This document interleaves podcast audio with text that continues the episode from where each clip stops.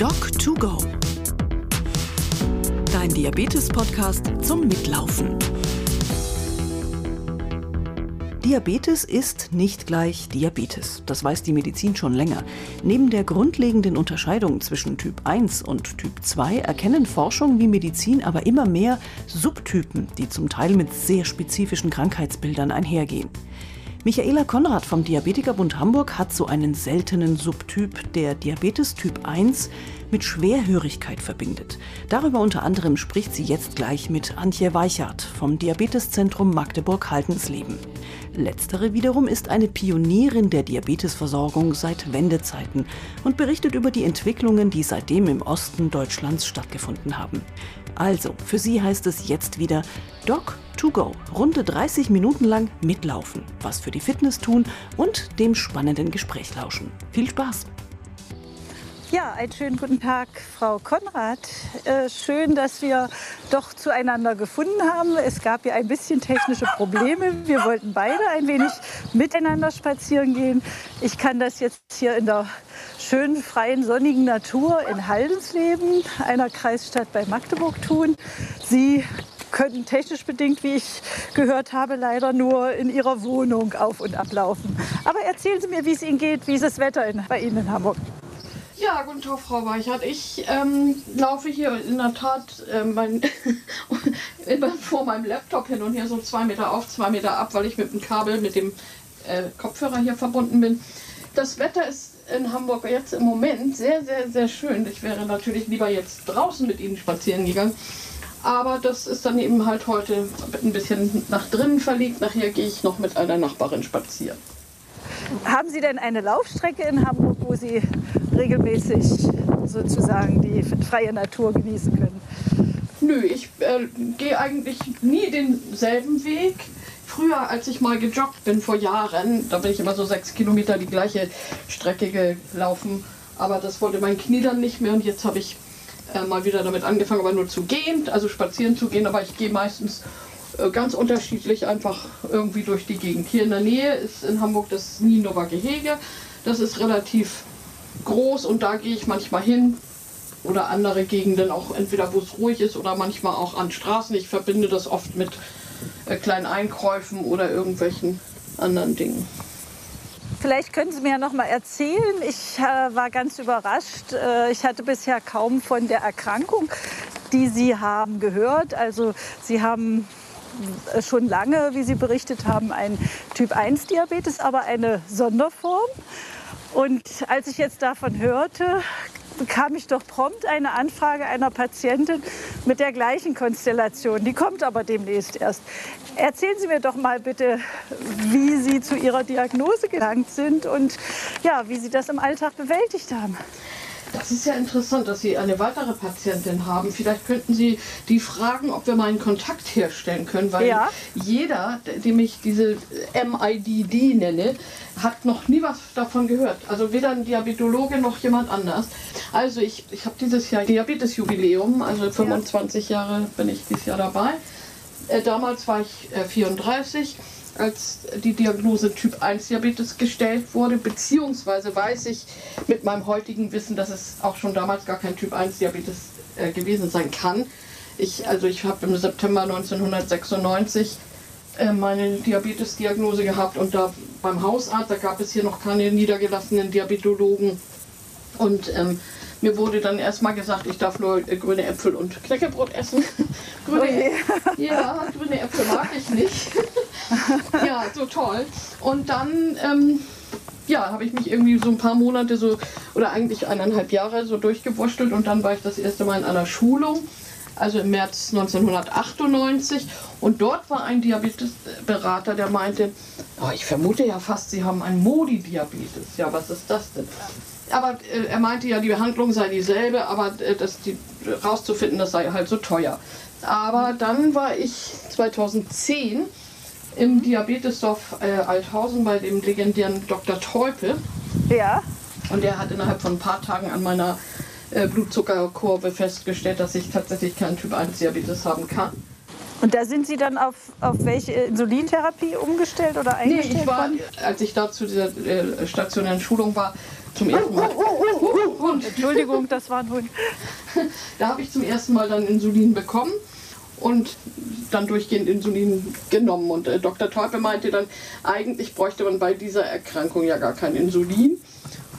Und ich hatte, aber seit 2005 habe ich eine Insulinpumpe und ja, dann wurde halt äh, Blut abgenommen und äh, nach Tübingen in ein Labor geschickt und da wurde dann halt festgestellt, dass ich ein Modi 3 habe.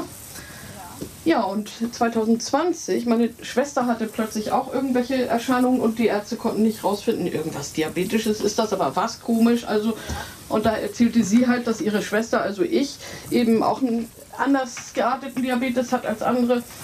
Und ähm, dann wurden wir ins Humangenetische Institut geschickt und dort kam dann raus, dass ich diesen MIDD habe. Und das ist eben halt ein mütterlicherseits vererbter Diabetes mit Schwerhörigkeit und der äh, hat mit den, wie heißen die, Mitochondrien zu tun. Vorher war es halt dieser Gendefekt mit dem Gen HNF1-Alpha.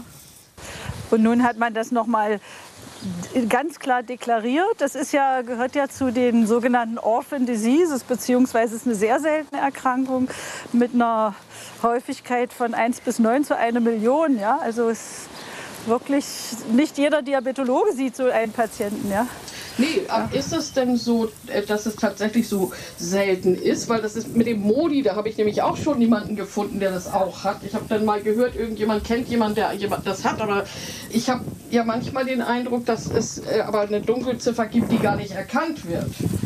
Da gebe ich Ihnen ganz sicher recht, weil man es ja häufig behandelt nach dem Phänotyp, also sprich man dann auch nicht tiefer sucht, obwohl man schon auch die Differentialdiagnostik machen sollte. Wann ist denn bei Ihnen das Symptom der Schwerhörigkeit aufgetreten in dem Zusammenhang? Zunächst nicht in dem Zusammenhang und der Nephrologe, also ich habe auch eine Niereninsuffizienz und der Nephrologe meinte irgendwann, es könnte die Schwerhörigkeit tatsächlich auch mit den Nieren zusammenhängen. Aber nachdem ich jetzt dieses mit dem MIDD ähm, gehört habe, denke ich, also es hatte meine Großmutter mütterlicherseits und zwei Tanten mütterlicherseits, sie hatten ja.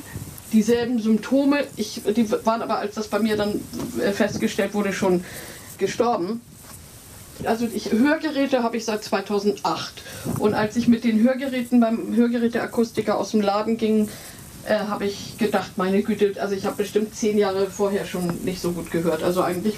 Äh, ja. Aber zumindest haben sie sich dann daran gewöhnt. Ich meine, das ist ja eine zusätzliche Einschränkung im Leben, nicht nur den Diabetes zu managen, sondern auch die Schwerhörigkeit zu bewältigen. Ja? Was sind Sie von Beruf? Äh, ich, äh, unterschiedlich. Also ich habe schon mit Menschen zu tun. Ich habe, als ich die Hörgeräte bekam, da habe ich im Seniorenheim gearbeitet als Musiktherapeutin und Betreuungsassistentin. Und ähm, das war natürlich äh, sehr, sehr schwer, weil ich äh, musste erstmal darum kämpfen, dass ich überhaupt diese Hörgeräte bekommen konnte. Ja. Ähm, weil es natürlich auch eine hohe Zuzahlung äh, war. Und ähm, jetzt arbeite ich einerseits als Kümmerin in einem Wohngebiet und andererseits im Moment nicht, weil es ja äh, zu ist, aber sonst in einer Bibliothek, in einer Schule. Und ich habe 30 Jahre im, äh, als freie Journalistin gearbeitet. Insofern immer auch mit Menschen und mit Sprechen. Ja, und da ist ja genau das Hören und Sprechen doch ganz essentiell. Ne? Und es hat für Sie sicher eine erhebliche Umstellung äh, gebracht, dann sich auch an Hörgeräte und den Gebrauch zu gewöhnen oder war das nicht so schwer? Naja, was heißt gewöhnen? Also es war dann eben halt gegeben. Ich war alleinerziehend die ganze Zeit mit meiner Tochter und insofern, da habe ich jetzt nicht großartig drüber nachgedacht. Das war bei dem Diabetes schon, naja, da war es halt schlimmer, weil ich plötzlich damals... Ähm, äh, Diabetase bekam, ein Medikament und äh, ich lag hier flach, meine Tochter war elf. Das war schon ähm, ein ziemlicher Einschnitt. Und naja, also was mich jetzt manchmal nervt, ist, ähm, ja, dann piept das Hörgerät, dann piept die Insulinpumpe und das Handy pfeift und ich, andere Leute sagen, oh, bei dir ist auch immer irgendwas. Ich sage, ja, nützt ja nichts.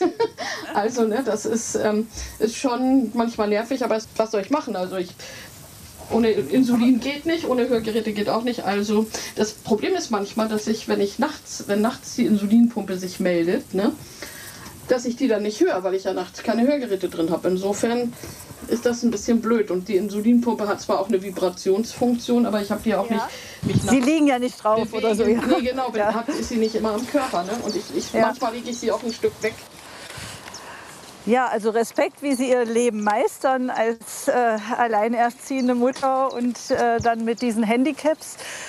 Und jetzt sind Sie aber seit ein paar Jahren auch mit einer sensorunterstützten Insulinpumpe versorgt. Ja, genau. Und hat das für Sie Erleichterung oder eher auch noch mehr, ich denke an die Alarme, äh, erstmal ein bisschen mehr Belastung gebracht? Ja, Fluch und Segen in einer Person sozusagen. Also am Anfang war es ziemlich schwierig, weil der Blutzucker ja anders ist als der Glukosewert. Ja, also ich glaube, ich habe vorher nie so oft meinen Blutzucker gemessen wie äh, mit dieser Pumpe, weil die ständig neu kalibriert wird und dann möchte sie nochmal kalibriert werden. Und Genau, und Sie immer auffordert. Ja. es ist manchmal, äh, es gibt Menschen, die kriegen äh, mit Insulinpumpe gar keine Teststreifen mehr. Das würde bei mir gar nicht gehen. Also erstens muss ich sie sowieso zweimal am Tag kalibrieren und zweitens ähm, auch zwischendurch möchte sie dann nochmal einen Wert. Und was manchmal blöd ist, ist die Sensoren auch gerade im Sommer. Frau Weichert, Sie hören sich an, als wenn Sie auf Amrum am Strand sind bei Windstärke 8. Es ist mitnichten so windig. Ich bin einfach nur hier in Haldensleben. Das ist äh, eine Kreisstadt, so 30 Kilometer von Magdeburg entfernt, nördlich am Mittellandkanal unterwegs. Und ich bin gar nicht direkt am Kanal, sondern nur in Seitenstraßen unterwegs. Ja, ich, in Heidensleben war ich tatsächlich auch schon mal. Ja, auf dem Mittellandkanal mit dem Schiff oder? Nein, ich war, äh, oh, das ist schon bestimmt 30 Jahre her oder so, in einem Konzert von Smokey. Da habe ich mich mit einer Freundin getroffen. Wir hatten so eine Art Fanclub von der Band und ähm, wenn die immer irgendwo mal spielten, dann haben wir uns halt da getroffen und eine Freundin von mir aus der Nähe von Hildesheim, die äh, kam da auch hin und ja, so haben wir uns dann mal gesehen. Das ist ja spannend. Das ist interessant. Aber im, im, im tiefsten Osten mit dem Auto. Ja, da, also zu der Zeit nach der Wende, 96 sagten Sie ja? Oder Nee, ich wann weiß war das also ja, 30 Jahre ist es bestimmt. Ja. Ja. es muss, also es war nicht lange nach der Wende, das stimmt. Ja, Ja. genau. Da habe ich nämlich hier in Heidensleben im damaligen Kreiskrankenhaus meine internistische Ausbildung begonnen. Ja. Und ja, und hab, inzwischen ist das Haus dreimal wieder verkauft. Jetzt ist es Armeus-Kette, aber ich habe hier meine Filialpraxis immer noch so 500 Meter Luftlinie vom Krankenhaus und naja, wir sind ja eigentlich inzwischen der stationsersetzende Diabetesbehandler. Ne? Zur damaligen Zeit, nach der Wende, war es ja so, dass im, wir hatten im Osten die sogenannten Diabetikerberatungsstellen und die waren dann abgewickelt worden. Dann durfte jeder Hausarzt Diabetes behandeln, der das 20 Jahre nicht gemacht hatte. Und da, das lief wirklich grottig damals mit der Diabetestherapie. Und die damaligen Diabetikerberatungsstellen wurden zum Teil Schwerpunktpraxen. Und ich habe damals Diabetes hier im Kreiskrankenhaus behandelt, wo ich dann irgendwann nach zwei Jahren sagte, also das ist keine moderne Diabetestherapie, was wir hier machen oder was ich hier lerne. Und habe mich dann der Diabetologe DDG-Ausbildung gewidmet und mich dann später mit einer Schwerpunktpraxis niedergelassen. Ja. Und seit wann haben Sie Ihre Praxis?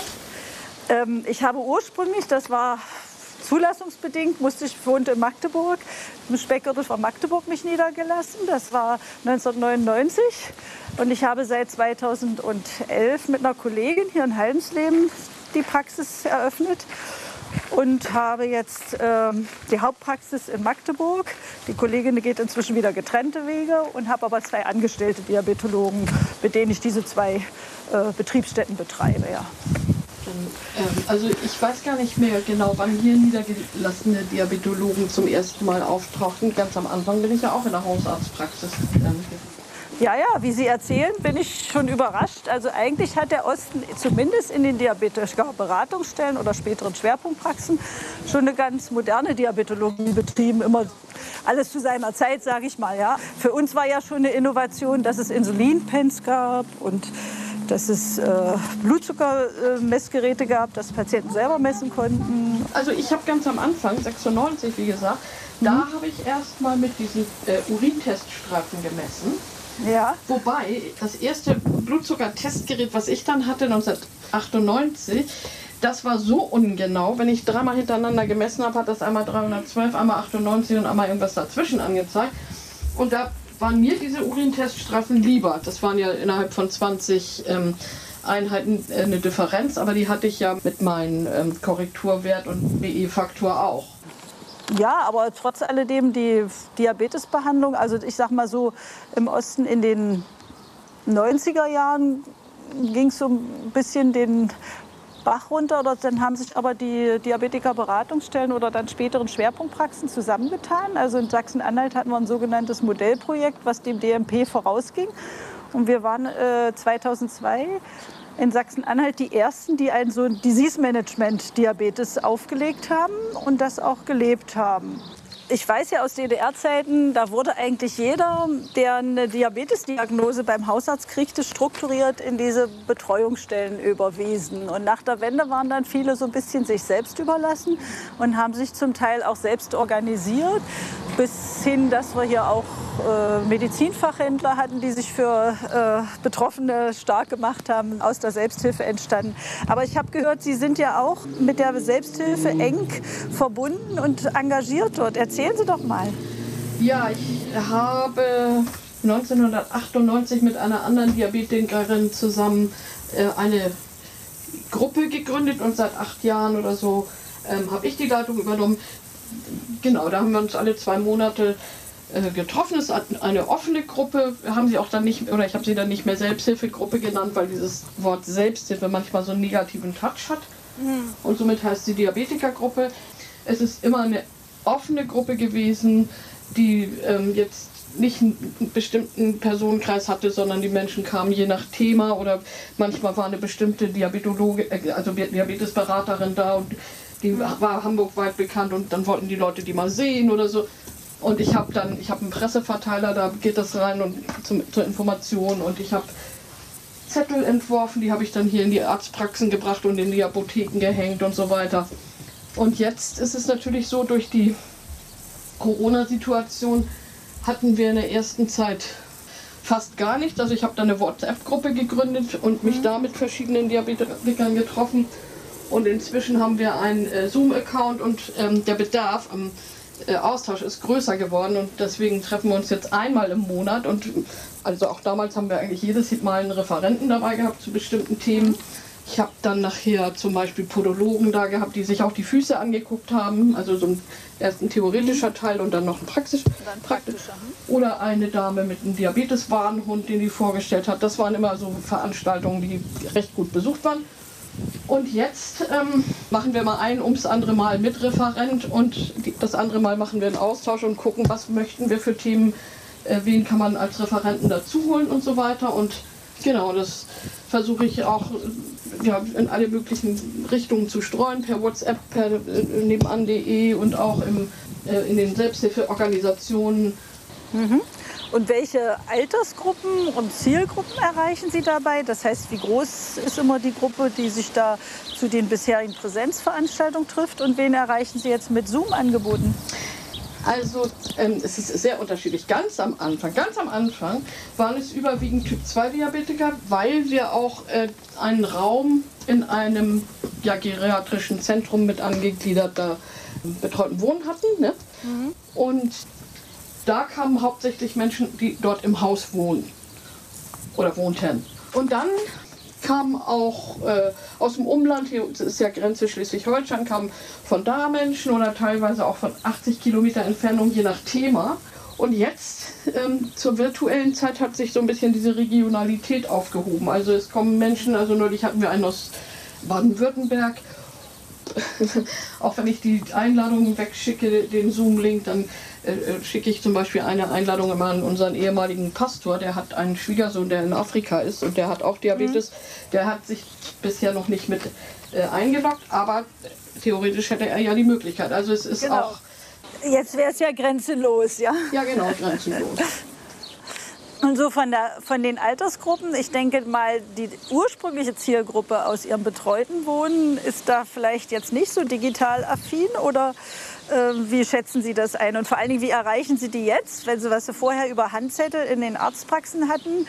Ähm, ja, wie kommen Sie jetzt an die Zielgruppen? Vorher hatten wir dort natürlich auch Zettel hängen und, aber der Leiter dieser, äh, dieses, dieser Einrichtung hat mal erzählt, dass 80 Prozent der Menschen, die dort wohnen, auch, oder irgendwann, ne, natürlich nicht am Anfang, aber dass die auch ähm, äh, mit Internet äh, ver zumindest versorgt sind.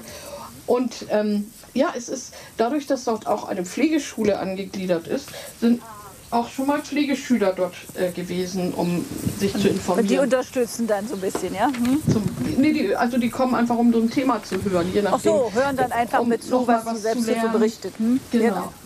Also sehr unterschiedlich. Äh, einmal hatten wir äh, ein, so ein bisschen so ein übergreifendes Thema. Da haben wir ähm, eine Referentin gehabt zum Thema Patientenverfügung und Vorsorgevollmacht. Und da äh, ist der Raum aus allen Nähten geplatzt. Da waren aber wirklich auch Menschen, die keinen Diabetes haben. Ne? Also die lesen das dann eben halt irgendwo. Ja, und jetzt ist es natürlich tatsächlich so, dass ähm, ich schreibe die Arzt, also die Diabetologenpraxen alle an mit den Zoom-Links. Neulich habe ich gerade beim Arzt eine Diabetikerin getroffen, die ich aus der Gruppe kenne und äh, wir haben uns einen Augenblick unterhalten und sie äh, hat aber gesagt, sie braucht das im Moment nicht, weil sie ähm, weil ihr Typ, typ 2 Diabetes plötzlich weg ist. und sie hat mit wahrscheinlich GLP-1 sehr gut abgenommen oder so, ja. Ich, äh, wir haben das Gespräch nicht vertieft, weil sie dann auch ja. an, der Reihe beim Arzt war. Aber ähm, jedenfalls ähm, ist es natürlich jetzt hauptsächlich wirklich äh, mit Menschen ähm, gefüllt, die Gruppe, die äh, internetaffin ist, das stimmt. Mhm. Und ähm, darüber hinaus habe ich über die DDF äh, eine Qualifikation zum Diabetes Guide und zum Diabetes Guide Kinder und Jugend absolviert und habe auch äh, einige Familien mit Kindern, die Diabetes haben, aber da warte ich noch, dass sie sich so melden. Ich würde da gerne auch die mal zusammenbringen, aber das ist eben halt in dieser Zeit im Moment nicht möglich. Genau.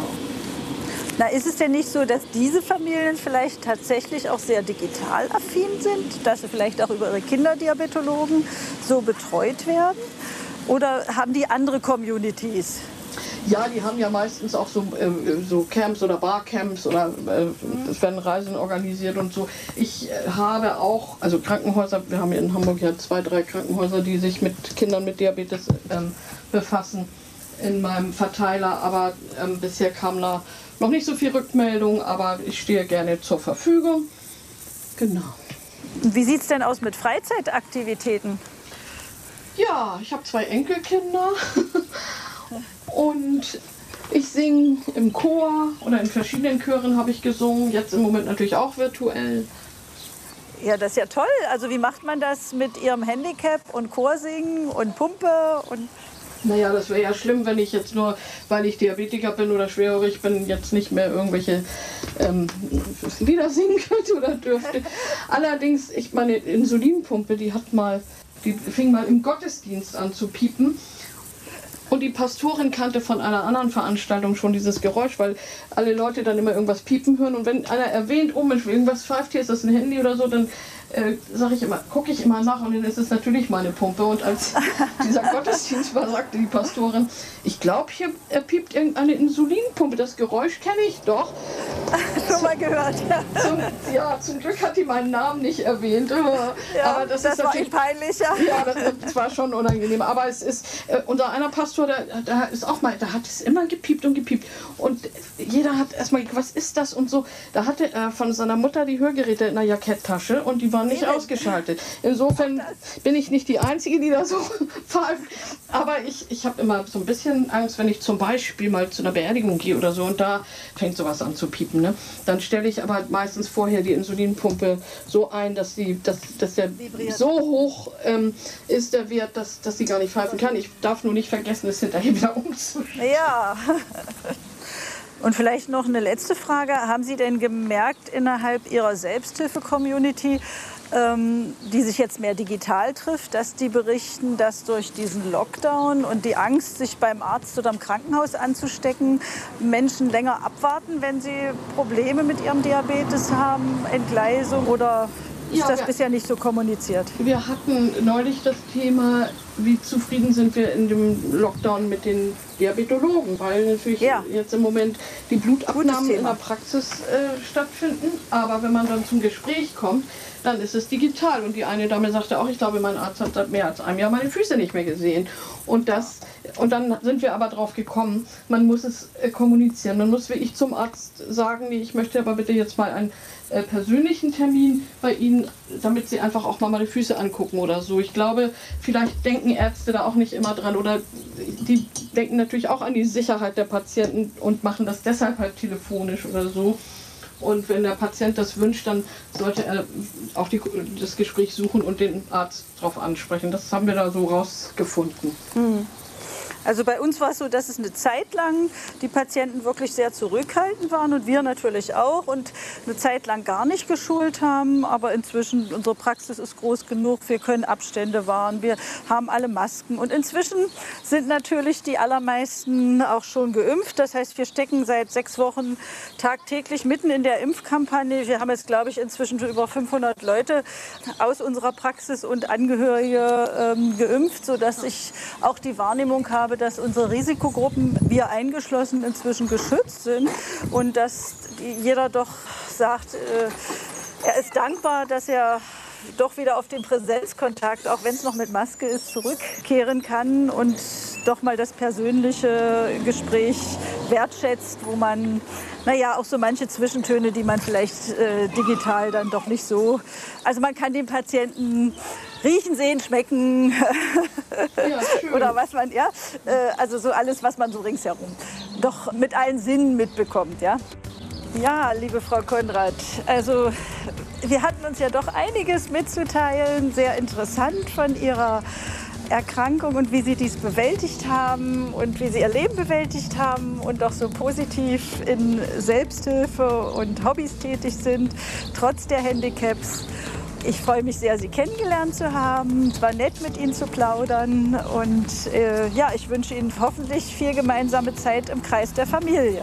Ja, ich weiß nicht, wenn ich mal in die Gegend von Magdeburg komme, dann gucke ich mal bei Ihnen rein, vielleicht mal zum Handball oder sowas. Ich äh, bin ja auch sportinteressiert, also ich singe ja nicht nur. Ja, SCM. ja, also schön, dass wir uns kennengelernt haben. Ich wünsche Ihnen noch ein schönes sonniges Wochenende und äh, alles Gute, vor allen Dingen gesundheitlich für Sie in der Zukunft. Ja, danke gleichfalls. Tschüss, Frau Weichert, Ihnen auch ein schönes Wochenende. Ja, danke. Wiederhören. Wiederhören. Auch für diese Episode von Doc2Go bedanken wir uns für die freundliche Unterstützung bei Böhringer Ingelheim, der IKK Klassik, der Allianz und bei Dexcom. Und wie immer finden Sie alle Episoden von Doc2Go überall, wo es Podcasts gibt. Und natürlich auch auf www.diabetes.de.org/podcast. Wenn Sie Fragen haben, Themenvorschläge, Anregungen, bitte immer gerne per E-Mail an info@diabetes.de.org. In zwei Wochen dann begrüßen wir Mirjam Eiswirth bei Doc2Go. Auch sie hat einen Typ 1 Diabetes, verbunden mit Zöliakie, also einer Glutenunverträglichkeit. Sie wird unter anderem erzählen, wie ihr eine fast null Kohlenhydraternährung hilft, diese Doppeldiagnose besser zu bewältigen. Bis dann und auf Wiedergehen. Doc2Go. Dein Diabetes-Podcast zum Mitlaufen.